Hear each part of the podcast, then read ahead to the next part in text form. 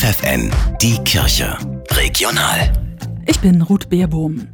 Zur Teilnahme an den diesjährigen Ostermärschen ruft die katholische Friedensbewegung Pax Christi in der Region Osnabrück-Hamburg auf. Dabei geht es um den Protest gegen Krieg, Aufrüstung und Atomwaffen. Zwar werde die Vision von Gewaltfreiheit und Dialog als Mittel der Konfliktbewältigung derzeit stark hinterfragt, so Pax Christi-Sekretär Franz Josef Lotte.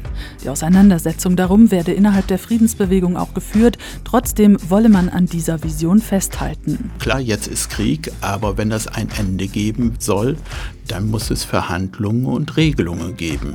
Da braucht man auch nochmal andere Kompetenzen. Und das einfach nochmal stärker in die Öffentlichkeit zu tragen, das ist nochmal wichtig. Und ich denke, gerade jetzt nochmal um Ostern herum, bei den Ostermärschen, wird das nochmal sehr, sehr deutlich werden. Frieden geht anders. Für mich ist einfach die Frage, wer hält sonst diesen Weg nochmal in die Diskussion?